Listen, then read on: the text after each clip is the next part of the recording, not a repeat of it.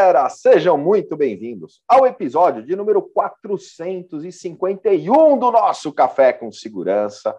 De segunda a sexta-feira nos encontramos aqui no canal do CT Segurança, das 8 às 8h45. Afinal, o nosso mercado de segurança é essencial. Hashtag somos essenciais, unidos somos muito mais fortes. E é muito bom, galera, estarmos juntos, trazendo informação, para que a gente possa transformar em conhecimento. Dicas, skills, boas práticas de grandes profissionais que compartilham seu tempo e conhecimento aqui conosco. E é muito bom estarmos juntos todas as manhãs. Eu, Kleber Reis, Silvano Barbosa, a nossa mascote, ela, a Eusébia Matoso. Onde estará Christian Visval? Ele machucou a patinha e foi no veterinário fazer a unha. Adalberto Beiaja. Vamos animar! E eu queria chamar a atenção a um ponto. Hoje, anotem esse dia, 15 Hoje, de dezembro hoje. de 2021. Se o senhor 451. Christian Bisbal não entrar nos próximos minutos, perdeu! Perdeu, perdeu. O Adalberto está invicto! Yes! Christian Visval. Hashtag chupa Christian Visval. Chupa, Cris. Não, eu não vou comemorar muito antes, porque da outra vez eu entrei aos 40, eu entrei no limite. Então, vamos aguardar, vamos aguardar. Mas por enquanto está dormindo o senhor Christian Visval e não compareceu ao café. Pois é. Que fique Ó, galera, que fique registrado. tem que deixar registrado que entramos, né? O, ontem fizemos o episódio de número 450 ao vivo. Esse episódio está entrando gravado, galera. Então a gente não vai ter aquela nossa interação com vocês aqui no chat, mas a gente tem dois convidados super especiais que participaram conosco. Então, super bacana. Quem estará conosco? Roberta Baena, falando lá sobre gestão de empresas de segurança da Alfa Serviços e o grande Nastro, Alexandre Nastro, falando sobre inteligência aplicada para condomínios e segurança pública. Dois episódios bem legais, né, Ada? Pô, sensacionais, cara. É, é, é, Yada sou eu, tá, Silvano? Só também. Não sei, às vezes confunde, às vezes confunde. Não, ele quer é. atravessar, ele, quer, ele, tá, ele, ele tá emocionado que o O, Christian o, o, não tá Buiu, o, o Buiu ontem falou que, que gosta de quando a gente fala junto, e o Silvano tá levando a sério agora. Não, mas, pô, dois episódios assim gigantescos. A Roberta Baena, uma baita história, né? Falando Superação, de gestão né? de segurança, mas acima disso, superação de vida mesmo, né? Então, acho que isso é, é um ponto bem bacana. E o Nastro também, falando aí da questão de inteligência, o quanto a gente consegue aplicar inteligência nos projetos, é, é, e um olhar diferenciado. Então, recomendo todo mundo que fique antenado aí para ouvir até o final, que, vai, que foram dois episódios sensacionais. Muito legal. Silvano, é, temos a nossa programação do dia também. Exatamente. Hoje, quarta-feira, né, nós temos o painel B2B às 13h13 e depois, na sequência, tem Security Talks com o pessoal da Avantia e depois nós temos também o comandante Diógenes Luca, trazendo um convidado imperdível. Ó, grande comandante Luca, que vai estar conosco. Galera, fica super antenada. Se você quiser participar, é uma baita oportunidade. Hoje ainda é quarta-feira, sexta-feira agora, a gente vai ter a gravação da terceira temporada do Café com Segurança e a gente está fazendo isso presencial no auditório do CT Segurança. O comandante Diógenes Luca estará conosco gravando. O Nicolau também vai estar. São dois episódios que a gente vai gravar nessa sexta-feira. E se você quiser participar lá no auditório, fazer parte desse, des, desta gravação, olha lá, super oportunidade. Como é que faz, Silvano? É só você entrar em, mandar um e-mail para contato.ctseguranca.com.br falando que sim, eu quero participar da gravação que a gente vai agitar para você vir aqui com a gente. A partir da uma e meia da tarde, então, temos vagas disponíveis na plateia para você fazer parte e o comandante Luke, inclusive, vai estar autografando lá, fazendo uma sessão de autógrafos do livro Super Performance, baita obra sensacional, lições da tropa de elite para usar no mundo corporativo. Então, fica antenado, manda um e-mail lá, contato arroba ctsegurança.com.br, faz lá a confirmação com a Viane para você poder participar junto conosco. E lembrando, galera, dois, dois recadinhos importantíssimos. Primeiro, Silvano, as regrinhas de ouro do YouTube, né? É isso aí. Você que está aqui nos acompanhando, você confere se já está inscrito no nosso canal. Se não tiver, se inscreve rapidinho e ativa também as notificações no modo todos para não perder nada do nosso conteúdo.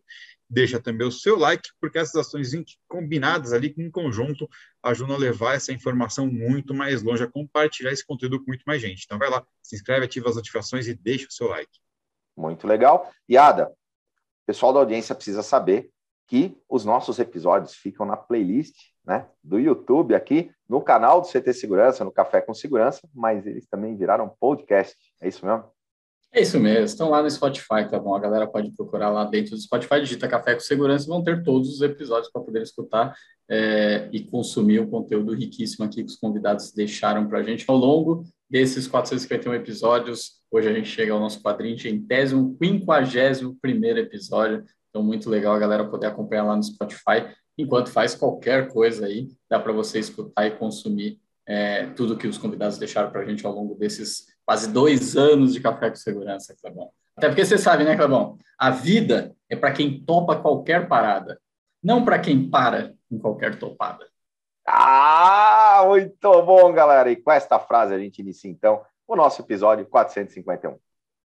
E estamos aqui hoje com a Roberta, da Alfa Proteção. Roberta, super obrigado pela tua presença aqui conosco no Café com Segurança. E antes de a gente falar desse tema, né, proposto, que é gestão de empresas de segurança, conta um pouco para nós da sua história, da tua trajetória no segmento. Vamos lá. De novo, eu quero agradecer pelo convite, quero agradecer por esse incentivo, essa oportunidade, né, para a gente poder, poder bater um papo aqui, conversar sobre algumas coisas, a minha trajetória. Hoje, quem é a Alfa? É uma empresa sólida no mercado, na área de, de no segmento de segurança eletrônica, de facilities e também de serviços, né? E hoje, hoje, olhando para minha história, eu consegui enxergar uma história de superação e de coragem. Eu fui casada por 18 anos, meu esposo, para nós, é Marcos, para a corporação, ele é Henrique, e ele era capitão da rota. Então, todo todo o sonho do, do Marcos, todo o projeto, eu acompanhei desde o sonho até a concretização. E aí, muitas coisas aconteceram, né? A vida pegou a gente de surpresa. E hoje eu me vejo aqui como CEO da Alfa, é uma mulher que estava há 10 anos fora do mercado de trabalho, né? Eu, eu, hoje eu tenho dois filhos lindos, maravilhosos, que é o Edu, de 21 anos, e o Eric, de 15. E eu me vi numa situação desafiadora, muito complicada e difícil, mas eu tive a grande oportunidade de fazer uma escolha e de tomar uma decisão. E hoje eu posso dizer que foi a melhor escolha que eu fiz, né? Voltei ao mercado de trabalho, então hoje eu consigo olhar para trás e ver todo o meu crescimento é, como pessoa, primeiro, e depois como profissional, porque é muito importante quando você tem essa oportunidade de retomar, mesmo com suas dores, e poder ver o seu crescimento em todas as áreas, né? Sensacional. E aí, é, conta um pouco para nós da Alfa, como é que está a estrutura da Alfa hoje, em termos de atendimento, quantidade de profissionais, como é que é a estrutura? Hoje a Alfa, em agosto desse ano, ela completa 22 anos. Hoje nós temos 1.468, se eu não me engano, funcionários, 170 clientes. E a Alfa, ela vem, ela sempre foi, é uma empresa reconhecida no mercado, é uma empresa já solidificada, e a gente está em muitas áreas da, do estado de São Paulo, com projetos né, para o interior, litoral, enfim, aonde, aonde houver a necessidade. E a Alfa hoje, a gente está apostando muito no nicho, que é o nicho de segurança eletrônica, né? Então, a gente tem observado um crescimento muito grande nessa área de tecnologia, segurança eletrônica, mas o mais importante é a gente participar desse crescimento. Eu, como CEO da empresa, né, eu pude observar, assim, é, muitas mudanças que ocorreram aqui na empresa, mas também é, muitas oportunidades no mercado de trabalho nesse segmento de segurança eletrônica. Legal. Nessa, você, só uma pergunta rápida. Você já começou, né? Lá você falou do, do Marcos, né? Então, você já Isso. fazia parte da Alfa. Como é que foi essa história? Foi tranquilo? Foi um passeio para você até agora? Fala um pouquinho. Vamos lá. Então, é, como eu falei, hoje eu me sinto uma mulher realizada, né? E o que acontece? O Marcos, ele é da área de segurança pública, era da área de segurança pública, e eu ficava em casa, e aí é, não, não participava da empresa efetivamente, não participava da empresa efetivamente, sim, era, o projeto era dele, tudo era dele, e o que acontece? É, em, 2000, em março de 2016, a gente estava em um churrasco em casa com amigos, família, e aí entraram na nossa residência e da forma mais bruta e cruel arrancaram o Marcos da gente, né? Porque é, foi um momento muito difícil. Então eu eu, eu pude passar por esse processo, né? Junto com a, com a minha família e é um pouco difícil. A gente estava em casa e entraram quatro homens armados. É, não sei até hoje se desconfiaram, tudo leva a crer que desconfiaram da, da profissão dele. A gente estava no churrasco em família e aí executaram ele na nossa frente, nossa. né? É, ele, ele levou 14, ele foi alvejado em várias partes do corpo, ele levou 14 perfurações de entrada sem contar de raspões. Mas ficou 19 dias com a gente, acreditem? Talvez pelo preparo psicológico, emocional, talvez a própria profissão dele. Então, ele tentava se manter vivo. Mas foram dias, assim, muito difíceis. A gente tinha muita esperança. Muita esperança que tudo ia correr bem, né? A gente tinha muita esperança de ver ele voltando para a família, voltando para o dia a dia, mas infelizmente com 19 dias de UTI, hospital, ele nos deixou.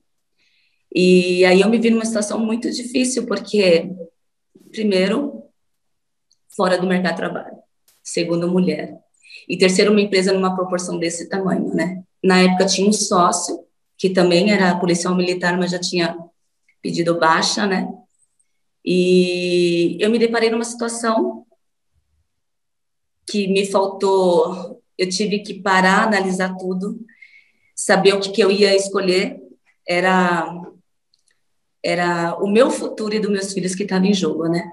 Enfim, diante de tudo isso, eu fui muito bem amparada. Nossa, eu agradeço e eu faço questão de falar aqui pela Corporação da Polícia Militar, né? É assim, eu tinha ideia da união deles, mas não nesse nível, nessa profundidade. Então, assim, eu tive bastante rede de apoio, né? Começar pela corporação, a minha família, que me incentivou a tomar uma decisão, fazer uma escolha, por mais difícil que fosse o momento. E, e aí encarei de frente. Foi fácil? Não. Eu tive que me deparar em um mundo totalmente novo para mim. É, eu ficava em casa cuidando dos meninos, enquanto o Marcos cuidava da, da, da, dos nossos recursos, da nossa família, da nossa renda. E aí eu me vi numa situação em que eu tive que dar um passo de coragem. Arranquei forças que hoje eu falo, sem dúvida, não foram minhas, porque eu não imaginava também a força que eu tinha, o potencial que eu tinha, então eu me descobri nessa situação difícil. E eu não tenho dúvida que foi uma força divina foi Deus mesmo. Eu acho que tudo que eu plantei, nós plantamos, eu, meu esposo e meus filhos, desde antes de tudo isso, pôde refletir nessa fase que eu estava vivendo, né? E eu não tenho dúvida, porque eu não sabia, na verdade, a força que eu tinha. Eu falo que talvez se me contasse tudo o que ia acontecer, eu falava, ah, ah não vou não, não estou preparada. Mas aí eu me surpreendi né? Eu me surpreendi. Talvez porque não tinha mais o meu marido, que era quem dava direção, né? Era nossa segurança para mim e para os meninos. Ele era o herói duas vezes, né? O, o Marcos, o Henrique, ele era pastor e era capitão da rota. Então, tudo que se resumia em segurança, em, em estrutura, a gente tinha nele. E, de repente, a gente se vê na situação, eu e os meninos. Então, foi muito difícil. Para mim, o mais difícil foi voltar, né, do dia que ele foi enterrado e voltar para nossa rotina.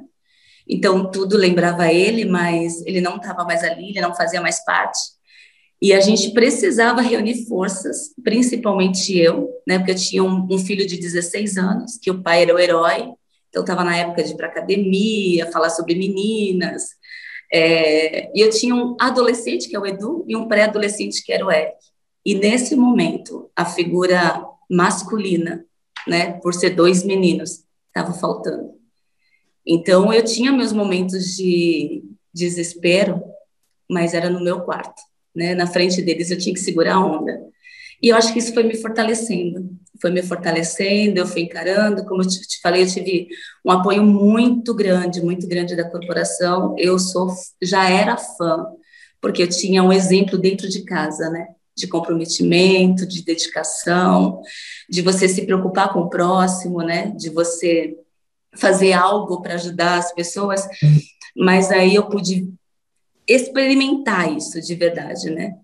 E assim, foi, foi um momento muito difícil da minha vida, mas o apoio que eu tive, é, os conselhos que eu tive, é, o Marcos não estava, mas assim, eu me sentia amparada por eles, né?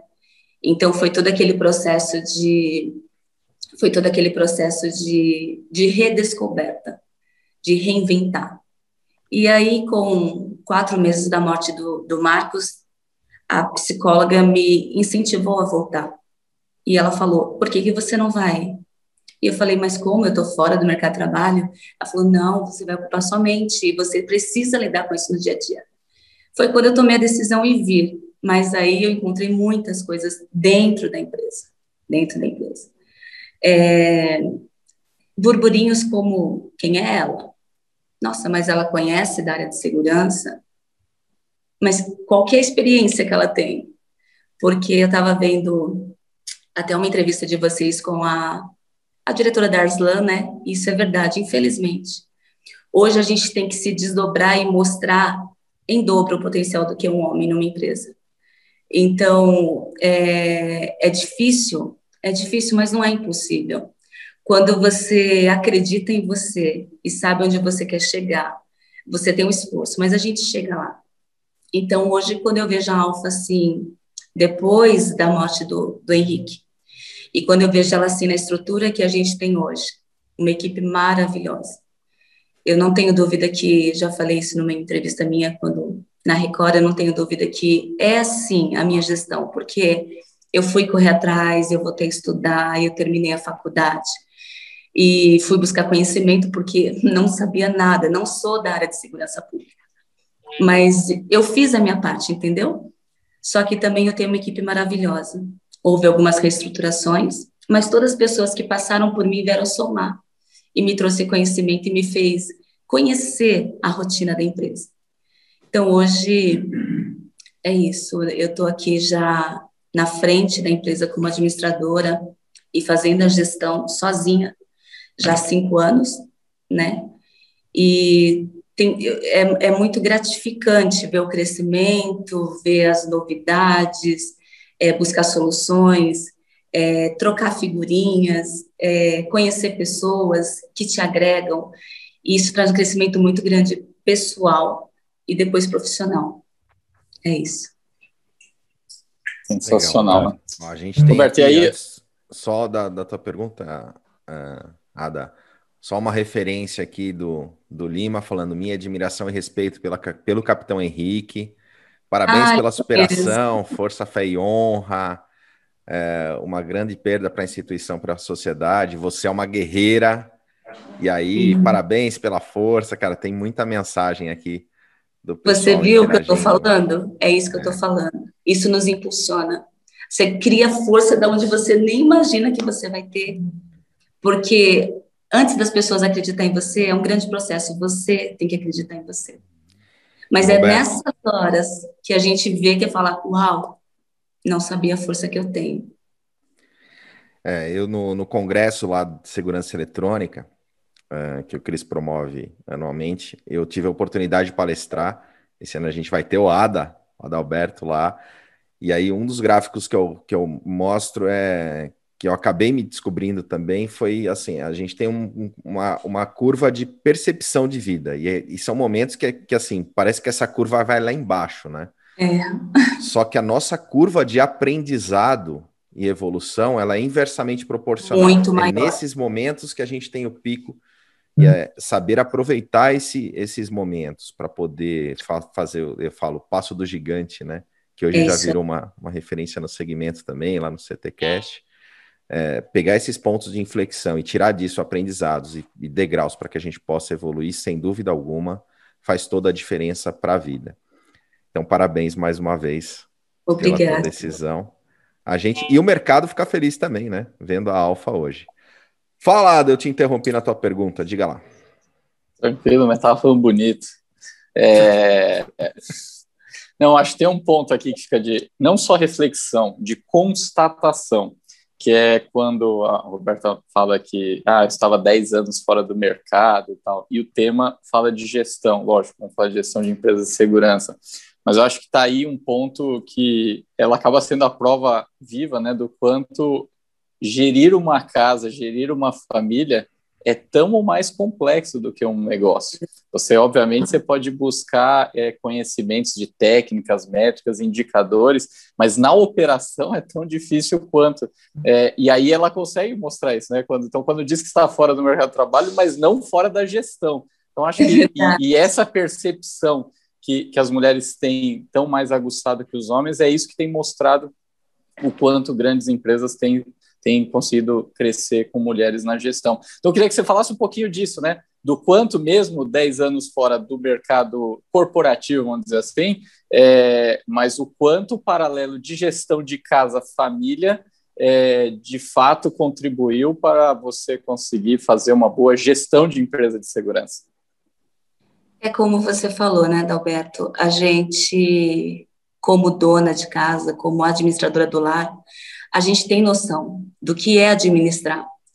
Poucas pessoas, hoje mil, quase 1.500 pessoas, mas a gente consegue, como mulher, é, ter essa percepção do que é uma administração, do que é uma gestão, do que é você estar cuidando de situações para que tudo funcione o mecanismo de forma perfeita.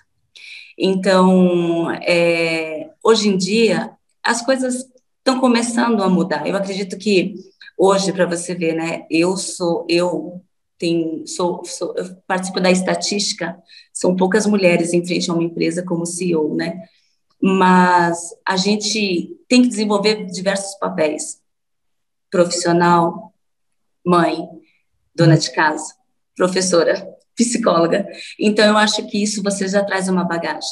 Porque aqui na empresa também não é diferente. Existe a parte profissional, mas existe toda essa parte que a mulher sabe como tratar, sabe como resolver, sabe como gerenciar conflitos.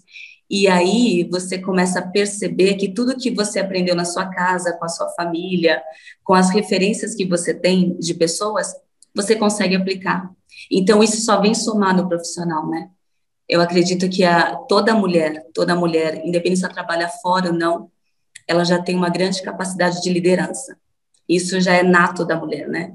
E aí você só corre atrás para você estar tá melhorando isso, né? Tá potencializando isso é, em qualquer área que você tiver inserida, seja na família, seja na empresa, seja na sua carreira, seja na sua formação acadêmica, seja o que for. Isso é muito importante. E, e Roberta, no momento que você assume a Alfa é, já como gestora, né, quais foram os caminhos que você utilizou para a estratégia para o crescimento da empresa é, no patamar que está hoje? É importante, é importante essa pergunta. É, quando, quando eu assumi a Alfa, a gente, aqui a, a, empresa era muito focada na parte só, só não. Tinha um nicho muito pequeno, mas era a parte de, de segurança, de, de serviços, facilities e não de segurança eletrônica. E aí o que aconteceu? É, a gente pôde perceber a grande mudança desse mercado de segurança. Com a necessidade, então a gente teve a necessidade de entregar tecnologia com serviços de mão de obra que a Alfa já fazia e fazia muito bem, por sinal. Aí, com base em tudo isso, nessa avaliação, veio mais uma etapa de coragem. A Alfa, hoje, eu trouxe um profissional do mercado, né, que está fazendo parte aqui com a gente, e a gente decide e queremos investir bastante nessa parte de tecnologia. E é o que eu falo, mesmo eu não sendo uma profunda conhecedora dessa área, eu acredito nos profissionais que eu tenho aqui, nos colaboradores, e acredito também no mercado, nesse segmento que está que tá muito, muito, muito visível, muito grande, né? Com essa, nessa área que, que dá apoio a, a condomínios, empresas, indústria, tanto portaria presencial e a portaria remota. Hoje, a portaria remota, a gente, é, quando eu vim, a gente começou a trabalhar bastante, se eu não me engano, são 12 clientes, né, Silas? Que a gente está com portaria remota, então, é, é algo que é um baixo custo com um grande desenvolvimento, né, com um grande benefício para o condomínio. Então, eu, com tudo isso, a gente teve que entrar aqui, se reinventar, investir em tecnologia, e isso tem feito uma grande diferença na, na, na, nas questões do faturamento da empresa. Então, a gente foi buscar no mercado, eu busquei o profissional, nós buscamos as soluções, queremos aprofundar mais, estar no nível dos nossos principais parceiros e concorrentes, né?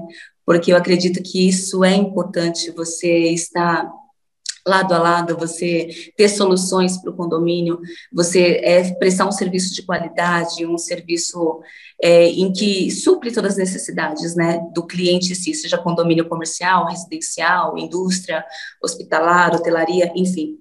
Então, a gente se viu nessa necessidade de estar investindo, e a gente tem muitos projetos aqui, né, já sendo desenvolvidos e a desenvolver. Isso é muito interessante.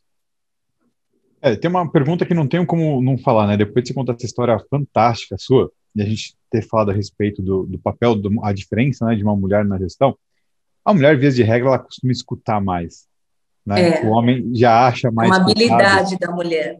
Né? É, é, é, eu, eu, não, eu não, não, é mais uma questão de é, a capacidade dela de ouvir, porque você tem que ouvir o filho, você tem que ouvir a mãe, você tem que absorver o máximo de informação possível.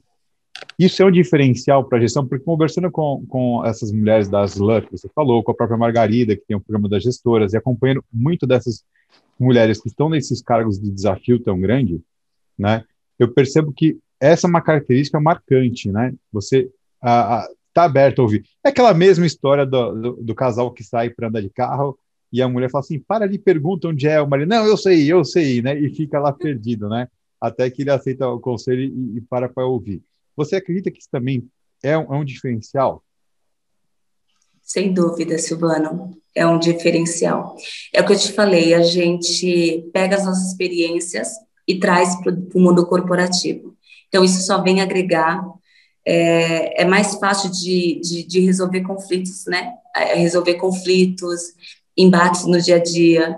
É, você tem que ter habilidade de, de saber administrar uma empresa, mas também não adianta se você não tiver habilidade de, de comunicação, de ser é, de ter empatia. Empatia é quando você se coloca no lugar da pessoa. Então, a partir do momento quando você se coloca no lugar do seu colaborador, você entende a dificuldade dele e você entende é, aquilo que você pode melhorar. Então, o resultado é bem maior. E assim mesmo o cliente também. Às vezes você vai numa, numa reunião apresentar a empresa, é, a minha equipe vai. Então, se você não tiver essa habilidade e essa sensibilidade de entender qual é a dificuldade, não tem como você apresentar a solução. Então, isso é o dia a dia, isso é, é uma prática que, que, assim, eu, como gestora, eu presto muita atenção e eu acredito que é, 90, vai, vou arriscar, vai, 80, 90% da situação você consegue interpretar e consegue trazer soluções, resolver a questão. E dessa forma, você, aquela galera que de repente desconfia, não acredita na sua capacidade, é assim que você mostra, né? Você, você traz para perto e a pessoa não só, que é o que a gente está é. vendo aqui no chat também, né? A pessoa não só passa a acreditar, como vira fã. É Falando em chat, só temos um super chat aqui no nosso Café com Segurança é. hoje. A Paty K mandou aqui, ó. Um super chat e tem uma pessoa aqui e um emoji que escreveu. Ela é o número um, né? Tipo assim. É, é, é número aqui, um. É. Muito legal. E tem uma pessoa especial aqui no chat também que está dizendo o seguinte: um exemplo de mulher. Obrigado por ser quem você é. Uma guerreira que me ensinou muito do que ah. sou hoje e estarei do seu lado junto com a Alfa. Eu sei quem é. É o de Edu. Edu Baiano. Edu, meu filho. Te amo, Edu. Fantástico. Te amo. É, que lindo. Oh, fiquei emocionada. Vocês me tiraram do eixo agora. oh, tem mais um, já que é para mexer coração, tem mais um aqui, recadinhos do coração, do, do Renato Ritt. Né, ele falou: Renato. fui colaborador, dava por cinco anos, participei das duas gestões, antes e depois da Roberta, e ela realmente foi muito forte, foi inclusive promovida a gerente de operações pela Roberta, sucesso alto. Poxa, é verdade. Um excelente funcionário. Um beijo, Roberto, Renato. E conta para nós a importância, como é que você enxerga a importância do treinamento dentro de uma empresa de serviços e agora, né, com foco também na, na eletrônica.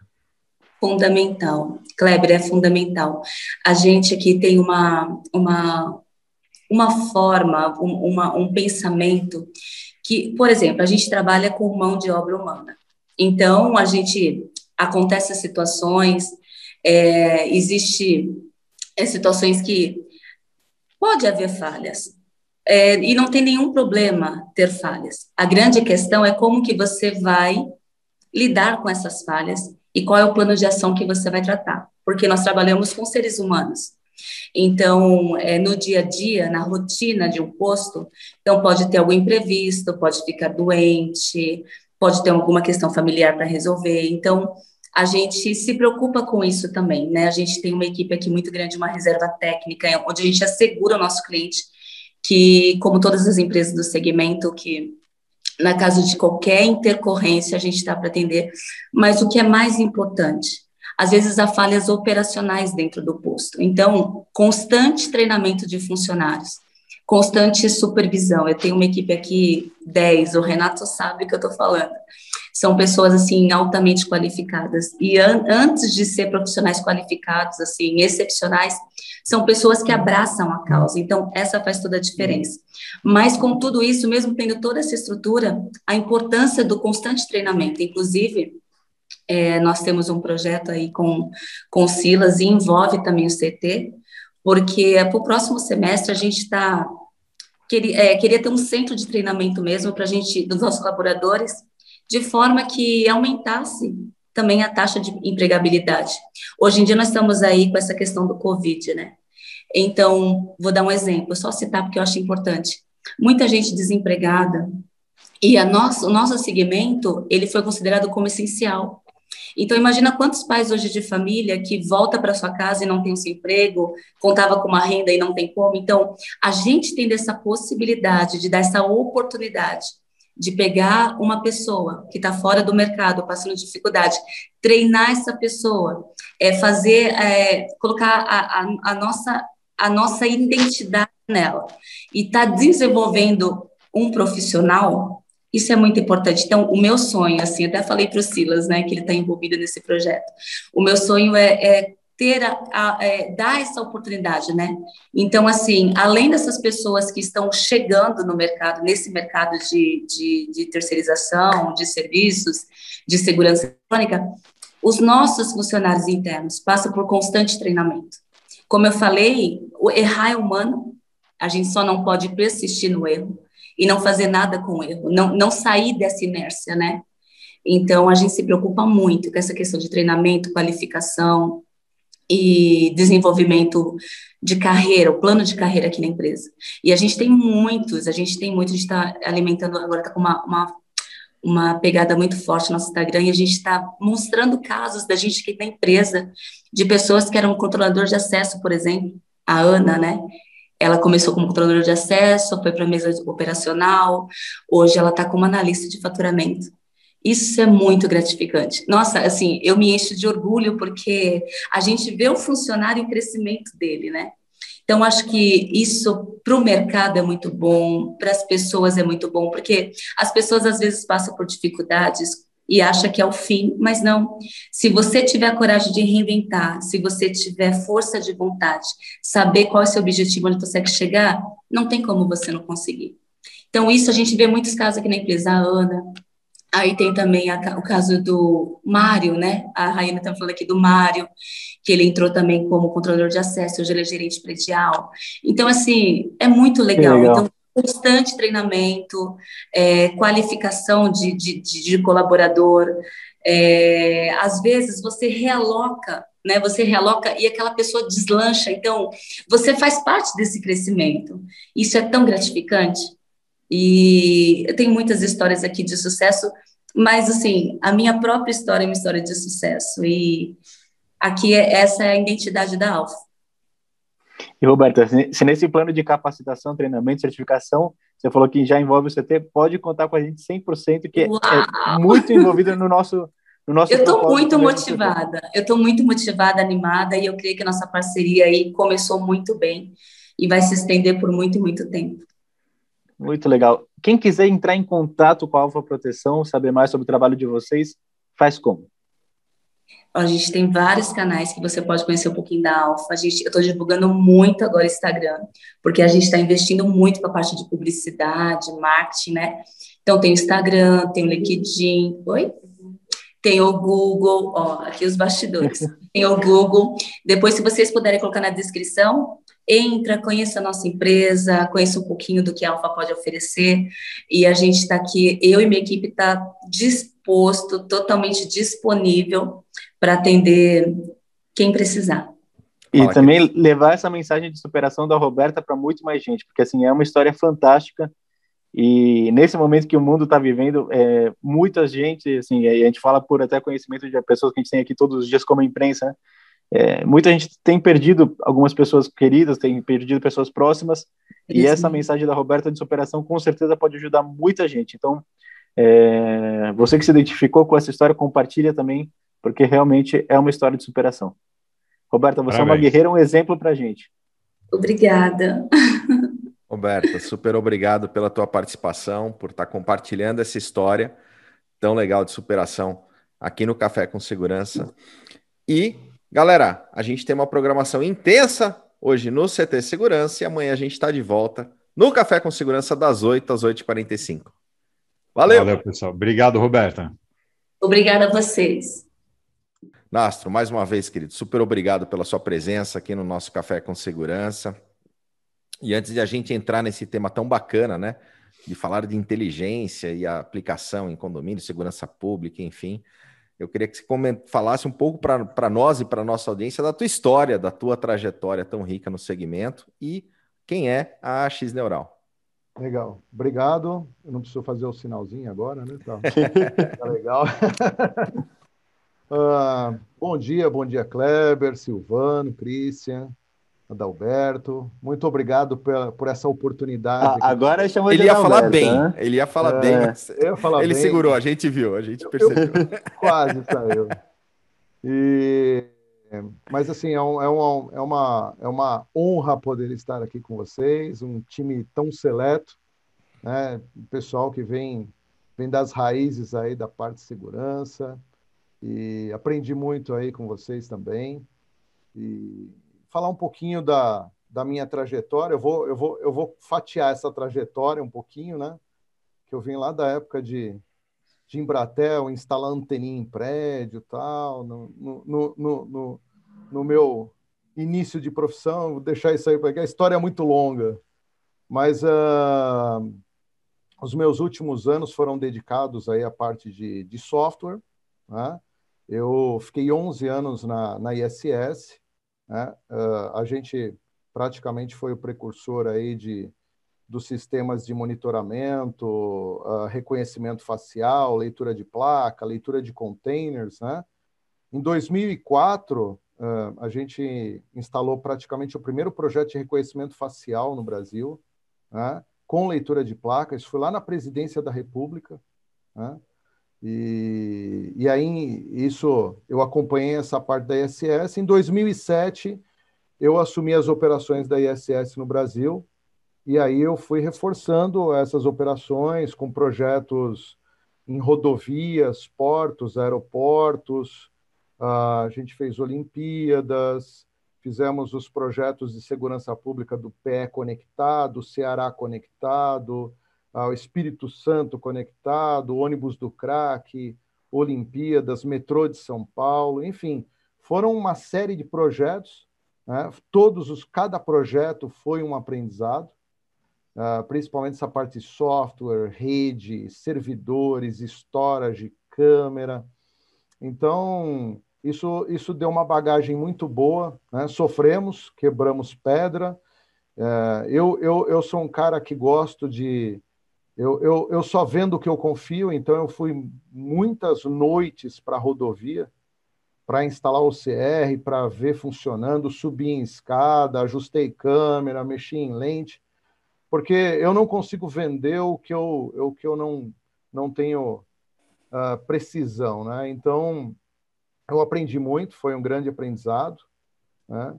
E, e dentro da ISS, eu tive um, um um papel relativamente é, interessante, né? porque os principais projetos de grande porte que a ISS desenvolveu no mundo, grande parte foram formados a partir do Brasil. Né? Nossa, nossa grande expansão territorial e níveis de dificuldade que, que existem no Brasil são ímpares, né? e a gente conseguiu desenvolver esses projetos, e muitos dos projetos a gente formava estudo de caso e eu ia para Moscou uh, praticamente uma vez por ano para sentar com o board e, de tecnologia e explicar o que, que a gente fez aqui no Brasil, quais foram as dificuldades, como é que a gente conseguiu transpor essas dificuldades, o que os clientes esperam, né? E um, um, um ponto muito interessante nessa época foi que a gente, eu, eu, eu comecei a vislumbrar, isso já em 2010, né? Eu comecei a vislumbrar um outro tipo de necessidade, que realmente era transformar a imagem em informação, né? A gente tinha até então os detectores de, de presença, de movimento, baseado em mudança de pixel, etc. E a gente começou a ver que isso dava muito falso positivo, né?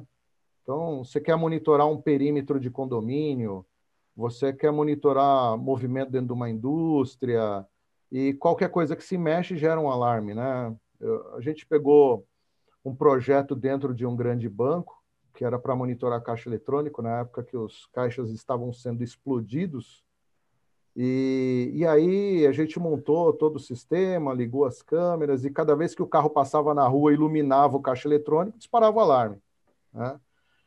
E eu comecei a reportar isso para o nosso centro de desenvolvimento e eu notei que, que assim, existia o interesse, mas uh, como a ISS era uma, é uma empresa global, eles focam muito no, no, no global, né? E estavam encarando isso como um projeto pontual para o Brasil, e não é a realidade. E aí, em 2018, eu saí da ISS, né? E fundei junto com Maurício Ruiter a X Neural. E a proposta da X Neural é transformar imagem em informação. E como é que a gente começou a, a tratar isso? Né? A gente uh, começou a pesquisar, assim, o, o tem um profundo conhecimento de, de algoritmos, né? e a gente começou a pesquisar o que existia no mercado. Né? E a gente viu que muita coisa que estava chegando no Brasil a, através de empresas estrangeiras, elas estavam chegando já enlatadas, fechadas. Então, o que acontecia? É, eu, eu, precisava de uma tecnologia para fazer um certo reconhecimento num, num perímetro de condomínio ou numa, num, numa cidade, e isso já vinha pronto. Eu não conseguia fazer o fine tuning, customizar, e eu até estava conversando, a gente a gente toma como base algumas informações de empresas que fazem teste lá fora, né? Essas empresas elas pegam o, o, equipamento, abrem o equipamento, colocam em laboratório, começam a fazer teste. Eu acho muito interessante, esse tipo de teste, ele traz alguma, alguma informação, mas nem sempre consegue reproduzir, principalmente o que a gente tem aqui no Brasil. Né? Mas o que a gente notou é que esses produtos que estavam chegando prontos, eles é, não tinham a acuracidade que a gente esperava, porque uma rede neural ela é treinada para reconhecer um, um, um certo comportamento, um certo tipo de, de situação ou uma determinada forma física. Né? E a gente não consegue ajustar isso, é, a gente não tinha a, a, a, o acesso a essa configuração total. E aí a gente começou a desenvolver o, o nosso próprio algoritmo. O nosso algoritmo foi baseado em C. Né? Por que, que a gente desenvolveu em C? Porque a gente sabe que o futuro é de computing.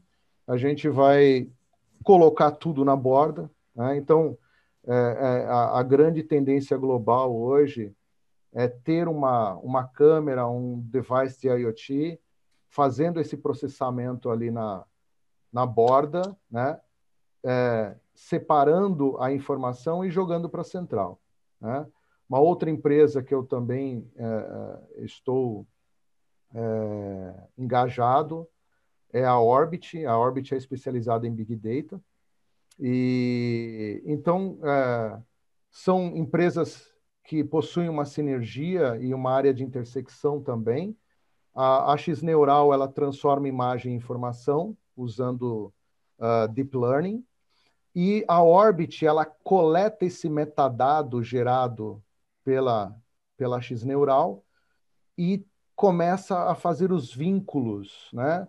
Então eu recebi um dado, por exemplo, a X Neural reconheceu a cor do veículo que está andando no condomínio, está rodando na rua. Né? O Big Data ele pega essa, esse metadado com a cor do carro, local, georreferência, e ele cruza com o banco de dados, por exemplo, da polícia ou do Detran. E lá no Detran, esse carro não é um carro vermelho, é um carro azul, já tem uma discrepância. Então, essa análise de vínculo, de veracidade de informação, né, de filtro de informação fica do lado do Big Data. Né? Isso porque o que a gente está prevendo é, é, com a chegada das câmeras com, com chipset de GPU, a gente vai conseguir embarcar mais tecnologia nessas câmeras. Né? As câmeras vão, vão se tornar inteligentes, mais poderosas. Né? E, e, e imagina, num projeto de segurança pública, ou até condomínios de grande porte. Existem condomínios hoje que são cidades. Né? A, gente, a gente pode gerar mil, dez mil informações por dia, né? informações relevantes. E, e, qual a quantidade de, de, de operadores para filtrar essa informação, tratar essa informação, descartar ou não essa informação, né? Então, é, é, é, humanamente impossível tratar esse volume de dados todo. Então, do outro lado, a gente tem um Big Data, né, que vai receber esse metadado, esse, esses milhares de informações, vai cruzar com outras informações existentes e vai trazer para o operador somente informações relevantes, já filtradas, para ele tomar a decisão. Então, e tudo isso, né, com, o, o, com o poder de processamento que nós temos hoje, né? Nós temos, a gente fez um, um, um projeto, né? onde nós estávamos lendo mais ou menos 3 milhões e meio de placas por dia, jogando tudo dentro do Big Data, filtrando, cruzando com o banco de dados de segurança, de Detran, de Cefaz, e, e trazendo informação em, em torno de um segundo, né? praticamente em tempo real. Então, essa, esse é um pouquinho do que a gente está fazendo hoje. São grandes os desafios, porque falta mão de obra no Brasil, mão de obra especializada. Né? É, eu acho que o Brasil precisa, já há muito tempo, precisa investir em educação, em formação, formação técnica. Né? Eu estou eu, eu, eu muito feliz de escutar que o CT uh, de segurança está investindo nisso, é, é fundamental. Eu, eu, só vejo sucesso para o CT de segurança, porque ele vai virar um, realmente um, um centro tecnológico de formação de, de, de, de pessoal capacitado. Né? Então, é, eu estou eu, eu, imaginando que daqui um, um, ou dois anos já estão falando em universidade e CT segurança, viu? porque realmente, gente, é, nos últimos dois anos, sem brincadeira, eu analisei mais ou menos mil currículos e eu consegui filtrar uns quatro ou cinco currículos, né? Então, é um desafio. É um desafio empreender no Brasil com esse monte de problemas que a gente tem de, de tecnologia, de, forma, de, de, de formação tecnológica, de impostos. Né? Mas, por outro lado, o Brasil é um país imenso, precisa de muita tecnologia, precisa de gente capacitada, tem muitos projetos. Né? Projetos não faltam, empresas boas estão ganhando dinheiro, não falta projeto é, por falta de, de mão de obra especializada, em 2020 eu, eu acabei declinando de alguns projetos, então está sobrando projeto no mercado. Eu acho que as empresas, principalmente os, os integradores de segurança, eles têm que começar a olhar um pouquinho à frente, verificar que as, estar antenado com as, as sensíveis mudanças que o mercado está sinalizando, né? porque é, o Brasil vai crescer muito ainda e vai, vai ter necessidade de grandes empresas para fornecer tecnologia, em qualquer setor, tá? Qualquer setor. Tá?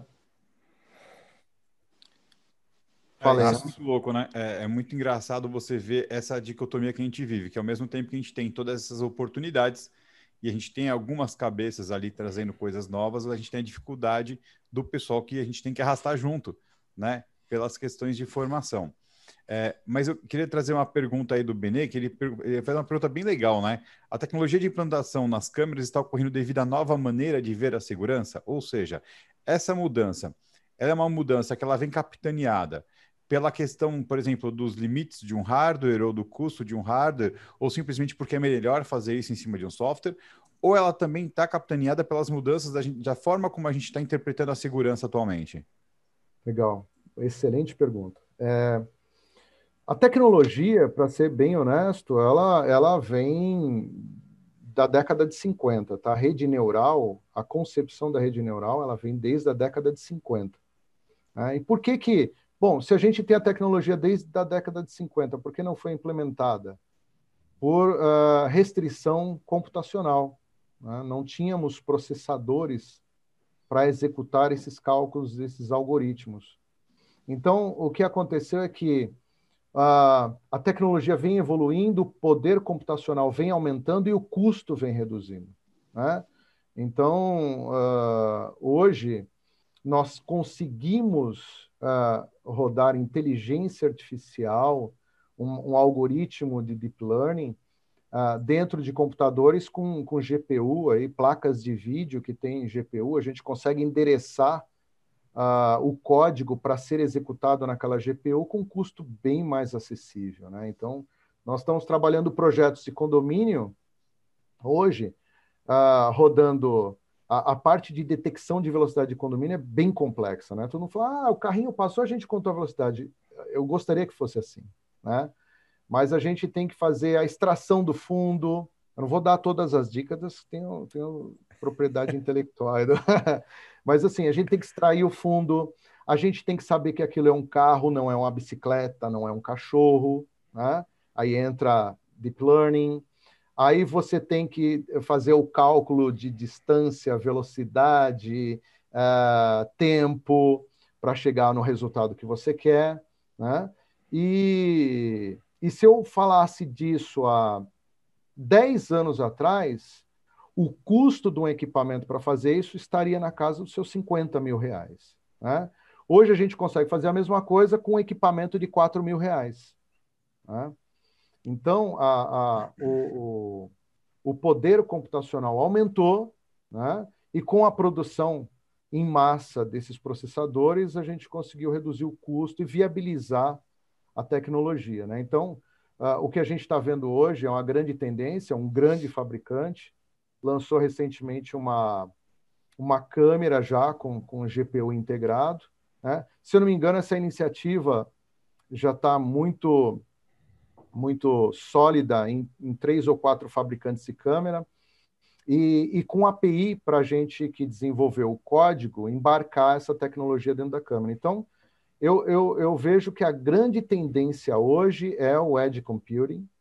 Uh, uh, a câmera ela é um computador e a gente vai embarcar uh, esses algoritmos na câmera e, e o processamento, toda a tratativa de, de processamento vai ficar embarcada dentro da câmera e o que a gente vai levar para a central é um metadado, né?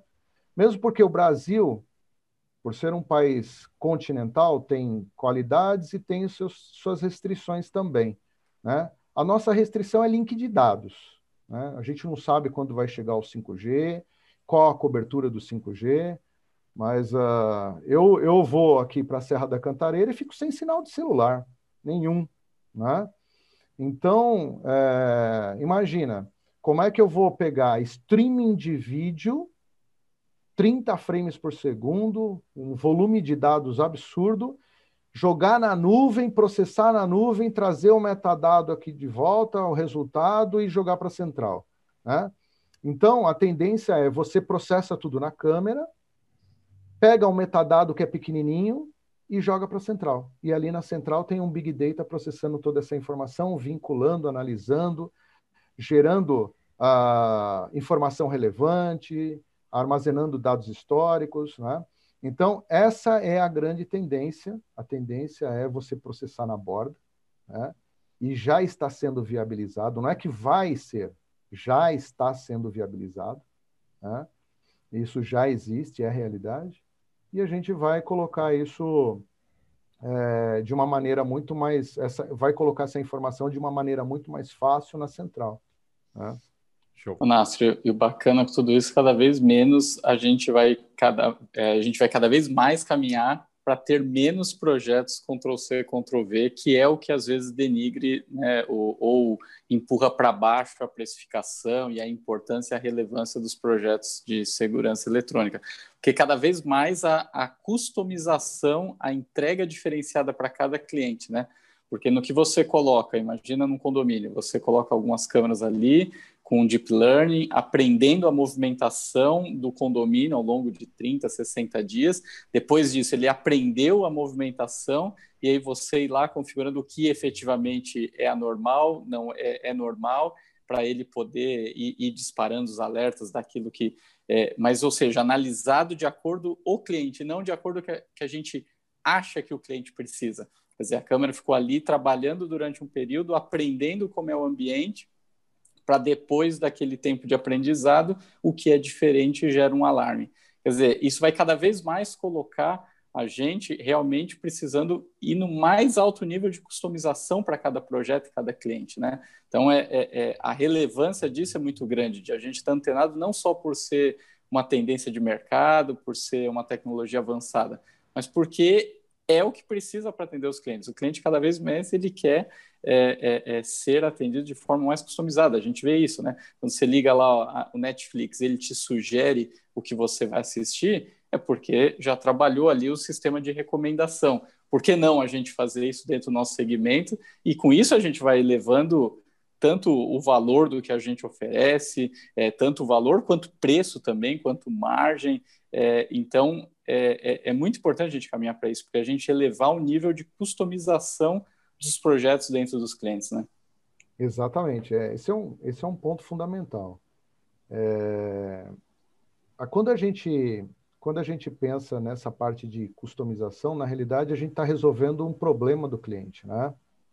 É, são clientes específicos.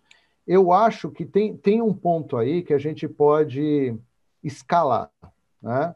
mas a grande maioria dos projetos é exatamente isso que você definiu. Uh, a, gente, a gente precisa fazer um trabalho consultivo, entender a necessidade do cliente, né? e aí a gente pode treinar o algoritmo para resolver aquele problema. Né?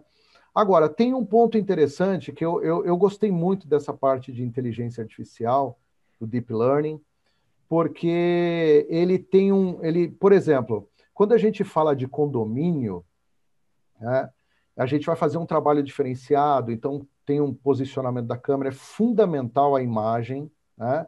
Então, eu acho que as empresas, os, os, os, integradores, eles têm que esquecer o CFTV como ele é hoje, o tradicional. Ah, eu, eu, eu, eu preciso pegar o carro passando ali no condomínio. O que eu faço? Ah, prende a câmera no poste e você vai ver o carro passando no condomínio. Esquece.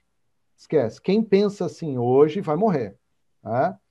Os integradores que ainda pensam nesse nível vão morrer. Tem que se especializar realmente. Agora, um ponto interessante dessa nova tecnologia, né, uh, ou desse novo momento da, de uma velha tecnologia, é que a gente pode aplicar ela. Então, o, o, primeiro condomínio que a gente vai instalar o detector de velocidade, ele passou por um treinamento. Então, a gente coletou essas informações, os vídeos, treinou a rede neural, ela aprendeu o que é, calculamos a velocidade. Né? Agora, olha que interessante, uma vez treinada a rede, os condomínios que têm ambientes similares, a gente só pode, a gente só replica. Então a gente não precisa retreinar a rede a cada novo condomínio. Né? Então a gente pode replicar aquele treinamento. Ah, mas tem um condomínio com muitas particularidades, né? eu preciso também treinar a rede para para perimetral, para detectar um perímetro, então eu posso treinar a rede novamente para aquele caso pontual e aí replicar para ambientes similares. É, é, é, comum, por exemplo, a gente pegar um aeroporto ah, eu quero detectar a movimentação de aeronave no táxi ali interno. Né? Então, esse padrão de comportamento ele é treinado no Deep Learning, a gente detecta. Depois de treinado, eu posso replicar ele para outros aeroportos. Então, eu posso escalar. Esse, esse é o ponto interessante da tecnologia. Eu escalo. Né? Eu, eu tenho projetos de altíssima complexidade, alta qualidade, uma entrega muito especializada, né? uh, mas que a gente consegue aplicar com muita facilidade. Né? Então, a gente se preocupou muito uh, em não assustar o integrador. Né? Na hora que o integrador falou, nossa, inteligência artificial, meu Deus, vou ter que ter 15 engenheiros aqui na minha empresa para aplicar inteligência artificial nos meus clientes. Não. Né?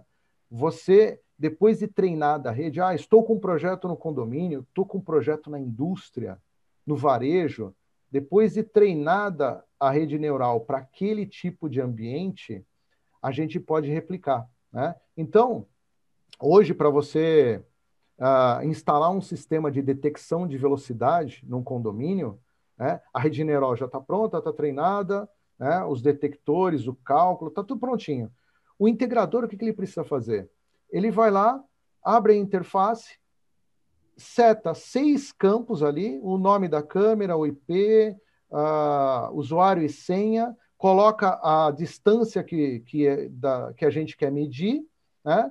e liga o algoritmo. Ele começa a, calcular. Então, é, é, a gente conseguiu é, tornar uma tecnologia extremamente eficaz, né? de uma certa complexidade, fácil para se utilizar. Né? É, agora, Uh, se a gente partir para uma indústria, né, ah, eu preciso detectar tampinhas de garrafa que estão mal colocadas. Aí a gente tem que retreinar a rede, é um outro posicionamento de câmera, né? é uma outra condição de luminosidade, então tem todo um estudo. Mas uh, basicamente é isso. Eu acho que quando a gente fala, comparando até com o Netflix que você falou, realmente é isso, né? O, o, o que a gente está levando para o condomínio é uma solução que vai resolver o problema dele. Né? Então, é muito importante que o cliente ele sinta que nós estamos gerando um benefício para ele. Né? Hoje, condomínio tem muito problema. A gente tem, tem visto, né? Uh, acidente por excesso de velocidade, embriaguez, crianças atropeladas, está todo mundo dentro do condomínio. Né? Ah, então, pets é, atropelados, gente. E, e assim, o, o, o, síndico, zelador ou, ou, ou as pessoas que fazem a gestão do condomínio, elas precisam dessa informação e a informação tem que chegar do jeito mais prático e fácil para ser utilizada. Né? Então, são essas as, as, preocupações. E o Netflix é, é aquilo nós estamos é, entregando o conteúdo que o condomínio está esperando. Né? Nastro, mas uma coisa que eu acho muito importante nesse, nesse discurso, né, na, na, na, forma como começa a ser feito isso, é o seguinte: a partir do momento que eu tenho uma inteligência ali dentro implantada, trazendo informação para mim, eu tenho uma porrada de informação. É muita informação, é muita informação. Né?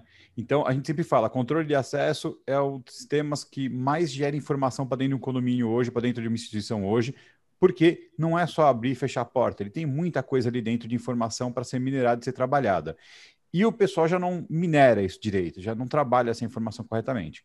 Quando eu começo a jogar esse monte de, de analítico em cima, esse monte de informação, há uma preocupação latente que é e aí não vou nem partir para a pergunta do Alberto, que é do LGPD. Há uma a preocupação é em outro sentido. É, cara, legal, eu vou gerar esse monte de informação, mas o que, que de fato eu vou fazer com isso agora? Porque é uma coisa eu pegar informação, por exemplo, aonde eu vou gerar um ticket, uma multa, uma advertência para alguém que excedeu o limite de velocidade. Alguém que fez o, o, o, que nem o Christian anda com os cachorros no condomínio, eles fazem sujeira para todo lado. Dá, é uma complicação lá. Mas podia estar gerando também uma advertência, alguma coisa do tipo, né? O Kleber, que fica comendo pão de queijo na quadra de tênis, suja a quadra de tênis. Então tem isso tudo aí, né? Isso daí é uma coisa óbvia, né? Mas tem a não obviedade entendeu? Então, que é, por exemplo, pegar comportamentos não é, adequados, aquele cara que está andando no lugar que não é para estar tá andando, a frequência que ele anda, tudo isso a gente começa a gerar informação de qualidade, informação de volume, mas que está lá jogada, né? Como tratar isso? Né? Como pegar isso e transformar isso em informação real para de repente falar para o cara assim, ó, seguinte, ó, é uma situação real que eu peguei através do controle de acesso, né? A gente começou num condomínio a colocar um cone no portão principal para as pessoas usarem o segundo portão. Por quê? Porque o pessoal estava tão viciado no portão principal que ele tinha tanta manutenção recorrente e o outro estava novinho. Né? Não tinha desgaste. Então a gente começava a colocar cone em alguns horários, forçando as pessoas a usarem o segundo portão. E aí, depois de um tempo, elas começaram naturalmente a escolher o segundo portão, né? A, a balancear um pouco mais o negócio. E essa informação só foi possível de entender por que, que tinha tanto problema no portão, quando a gente começou a ver que as pessoas saíam por ele ali com informação pautada no controle de acesso, porque o operador do dia a dia não percebia isso, né? Não tinha essa informação. E, a gente tem que trabalhar em cima de números, né? Como trabalhar isso? O que fazer com isso? Nossa, parecia da Alberta agora falando, hein? Não parava, bicho. Foi, foi chique agora. Rapaz do céu. Bom, hein? Mas assim, é... Silvano, esse é, esse, esse é um grande desafio. Né? É... Com o Orbit, né, nós fizemos um projeto de segurança pública e nós estávamos gerando mais ou menos 3 milhões e meio de, de leituras de placa por dia, pegando toda essa grande massa de dados, colocando dentro do Big Data, e você faz o que com isso? Tá? Imagina, só de leitura de placa. Tá?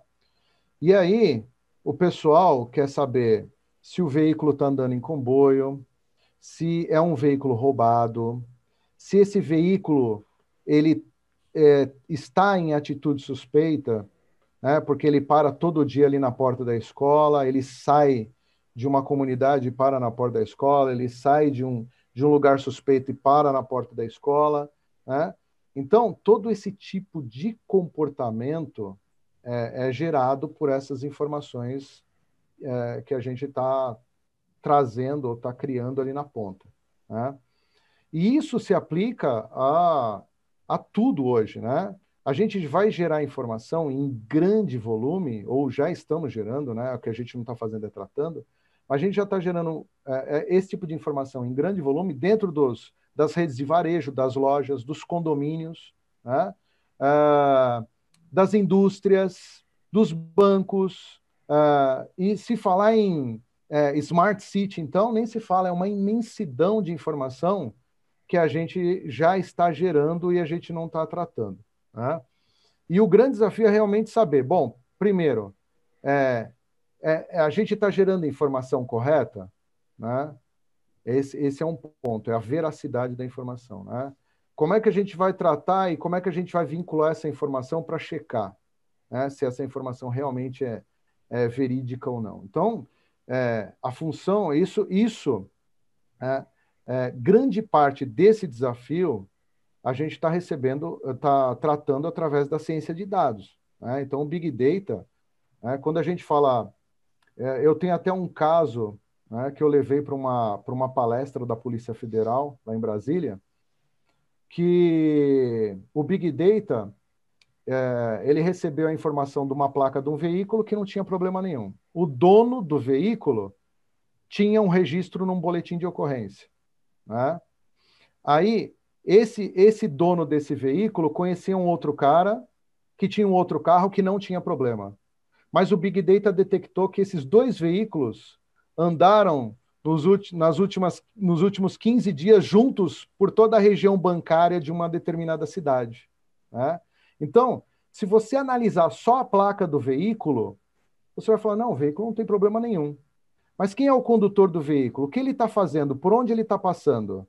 Né? Então, já tem um histórico. O condutor do veículo é um suspeito de assalto a banco. Né? E ele está passando todo dia na região bancária de um determinado local, no interior de São Paulo, é muito típico isso. Né? E o ser humano não conseguiria detectar esse tipo de comportamento. O Big Data detectou. Né? Então, essa tratativa de informação, esse correlacionamento e análise de vínculo, ela é muito importante para a tomada de decisão. Né? Então, não adianta só a gente gerar milhões de informações. A gente tem que tratar essas informações né, e trazer veracidade. E como é que a gente. A gente tem que fazer double check com, com outras fontes de informação. Né? O ser humano não vai conseguir fazer isso em tempo real. Né? A, gente, a gente consegue detectar um veículo roubado nessa massa de 3 milhões e meio de veículos por dia, ou andando em comboio, num tempo de 1 a 2 segundos. Né? O ser humano é impossível. E a mesma coisa a gente aplica para dentro de um condomínio. Né? A gente tem ali hábitos pontuais de, de vadiagem no muro do condomínio, na área externa, né? E a gente está vendo que existe uma recorrência dessa vadiagem. Né? Então, o sistema ele consegue traçar dados históricos né? e analisar o contexto presente com base no dado histórico. E falar, opa, alguma coisa pode acontecer de errado, de acordo com, a, com dado histórico e análise preditiva, a gente consegue determinar que possivelmente um evento vai acontecer. Né? O que a gente estava fazendo, por exemplo, é, aqueles, aqueles uh, novos cangaceiros lá, né? Aquele, uh, são vários. Uh, hoje, se eu não me engano, existem 84 quadrilhas especializadas aí em, em roubo de caixa eletrônico, banco, né? E o que acontece? Essas quadrilhas escolhem interior de São Paulo ou interior das, das, da, da, das capitais aí da, dos estados, né? E são cidades desprovidas de grande contingente policial para enfrentamento e, e eles têm um padrão de comportamento, né? Que a gente conseguiu detectar no Big Data. Eles começam a roubar veículo pesado, caminhonete, é, caminhão, trator, então, é, nunca aconteceu isso na cidade. Daqui a pouco, ou aparece um carro que nunca andou na cidade, né? e, e, ou roubam carros desse padrão na cidade, e aí eles começam a andar em comboio. Né? E eles ficam ali uma semana andando em comboio, passando na frente da, das empresas de, de transporte de valores, e dali três dias explode a empresa de valores ou explode o banco. Né? Então, com base nessas informações, a gente consegue fazer análise preditiva e falar: olha, está acontecendo um comportamento suspeito na cidade típico de, e pode acontecer isso. Né? A mesma coisa a gente pode aplicar também para dentro dos condomínios. Né? E a gente pode integrar também dados de controle de acesso. Imagina, a gente pode criar um núcleo. Imagina, nós temos, se eu não me engano, é, a gente mapeou 1.800 condomínios no estado de São Paulo, né? condomínios cadastrados. Imagina, quadrilhas especializadas em roubo de condomínio. Aconteceu num condomínio, a gente alimenta o Big Data. Interliga todos os condomínios. Né? Interliga todos os controles de acesso no Big Data de todos os condomínios. Aí, esse suspeito aparece no condomínio B. Né? A hora que a gente puxa a informação dele, acompanhado de pessoa A, B ou C, a gente já sabe que, opa, peraí, uma dessas pessoas está envolvida num fato que aconteceu num outro condomínio, a quilômetros de distância, mas a gente tem a informação. Né? Então, hoje, é o que eu disse, nós temos a informação. Ela está pulverizada. O que a gente precisa é trazer essa informação para a central, tratar, vincular, fazer os vínculos, para a gente realmente é, tomar uma decisão. Né? A decisão é sempre do ser humano, é sempre dos agentes especializados, né? é da inteligência. Mas o que a gente quer é trazer essa informação com veracidade o mais rápido possível. Né? E é, isso, é importante, né? Teve, já teve até uma ocorrência de, do McDonald's ali da região de Alphaville que teve um disparo de alarme por um cidadão andino brasileiro que andava cercando demais ali.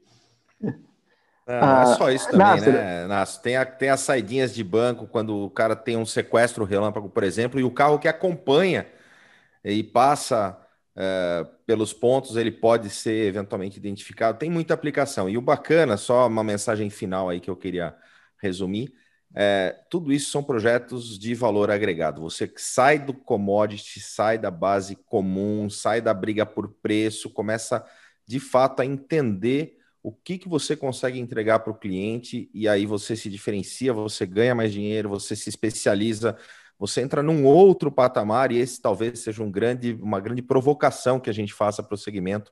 Pelo menos olhar para isso não é tão distante assim, é. né? Você consegue estar tá próximo, consegue estar tá extraindo melhor oportunidades quando você tem acesso a esse tipo de informação e na outra ponta você tem contato com o cliente, né? Então a gente tem, de alguma forma, a missão de fazer isso.